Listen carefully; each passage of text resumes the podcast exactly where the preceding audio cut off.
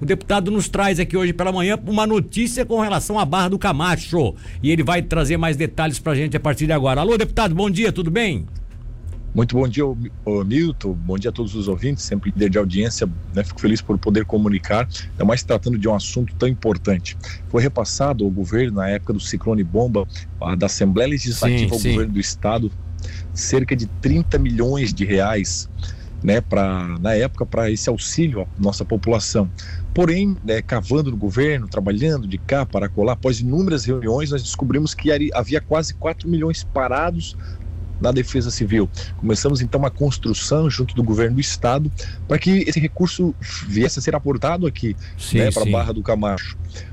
Depende da assinatura, unicamente de uma assinatura do presidente da LESC, que tem que ser uma concessão também do próprio parlamento, que ah, seja a situação na época tá. para reparo do, né, do, do, de estragos aí pelo Estado. Tá, tá Conversamos tá então com o presidente. O presidente, olha, não é uma prerrogativa apenas minha, tem que ser colocado para a mesa diretora, para os líderes de partidos, e aí começamos uma construção né, com cada parlamentar, líder de, de, bancada, com os membros da mesa, dissertando, explicando, mostrando detalhes, a questão da, da né, da, das famílias ali da, da, indústria pesqueira, hoje a maior indústria do município está morrendo.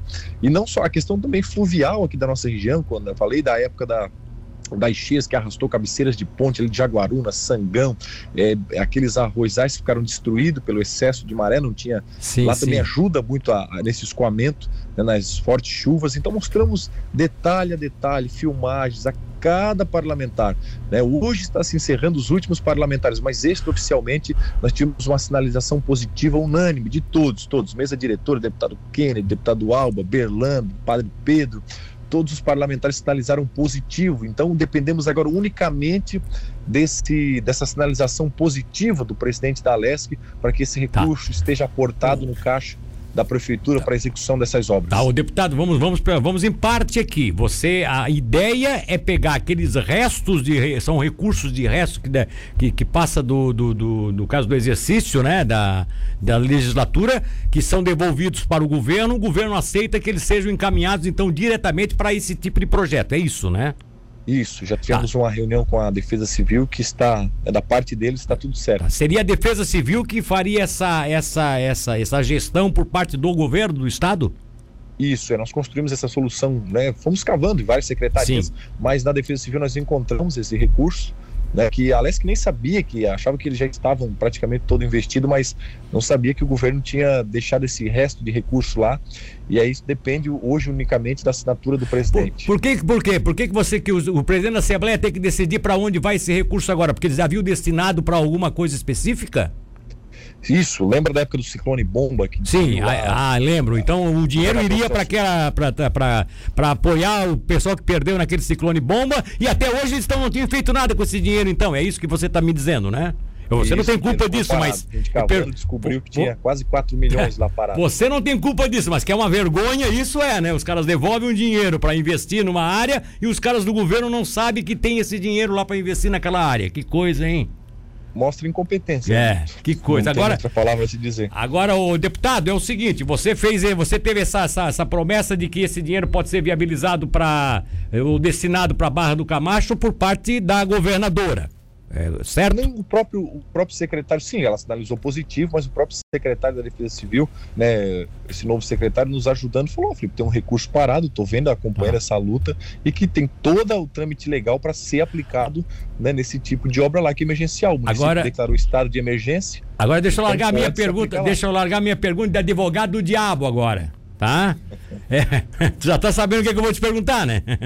Tem um vislumbre. É um vislumbre, né? Daqui a pouco, vai, será que vai, vai continuar conversando com essa governadora e com esse secretário ou vai trocar de, de novo e você terá que tentar convencer de novo Carlos Moisés e aquele que ele vai reconduzir é, para o, o exercício da, da, da, da, desse, dessa área aí? Porque a gente sabe que daqui, daqui a pouco as novas. Agora, nesse momento, tá, deve estar tá começando o processo de julgamento, né?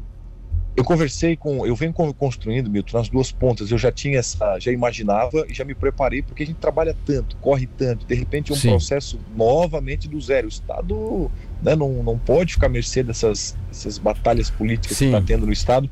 Então, eu construí nas duas pontas. Eu conversei com o secretário, né, o então agora afastado, né? Mas o Heron Jordani, que é então chefe da Casa Civil, do grupo do governador Moisés e o próprio governador né, vem conversando, ó, tô construindo passo a passo. Então ele está ciente de tudo ah, e ele, tem dado aval. Ah, então tá. Quer dizer que antes até disso o governador já, já mais ou menos sinalizava que seria positivo, então, é isso? Sim, ele está com a cabeça inteiramente nesse impeachment, até, é, obviamente eu vi que eu estava sendo importuno, mas não tinha como não construir junto dele, falei, pô, desculpa, não, sei que talvez não é o momento, mas preciso conversar com o senhor, ah, não é uma questão pessoal, é uma importante, é uma demanda da região da Urel. Tá. E ele entendeu, não, Felipe, toca o processo, não vai faltar força de vontade para a gente se retornar, poder ajudar. Espero que o... né, ele tenha bom senso e nos ajude nessa construção. Tá bom. Bom, você fez a sua parte, eu acho que o importante é que você está mobilizado em cima disso, eu acho acho louvável a iniciativa que você tomou, já que o dinheiro está parado, vamos investir naquilo que realmente precisa. Até aí tudo bem. É, nós não podemos é, decidir pela, pelo tribunal é, de julgamento, né? Ninguém sabe o que, que vai acontecer daqui a pouco mais. Agora, agora eu posso te perguntar como repórter, você como deputado respondeu ou não. O que, que você acha que vai acontecer daqui a pouco? Honestamente, para a gente fechar a entrevista. Posso, posso te dar aqui um, né, algum as conversas de bastidores.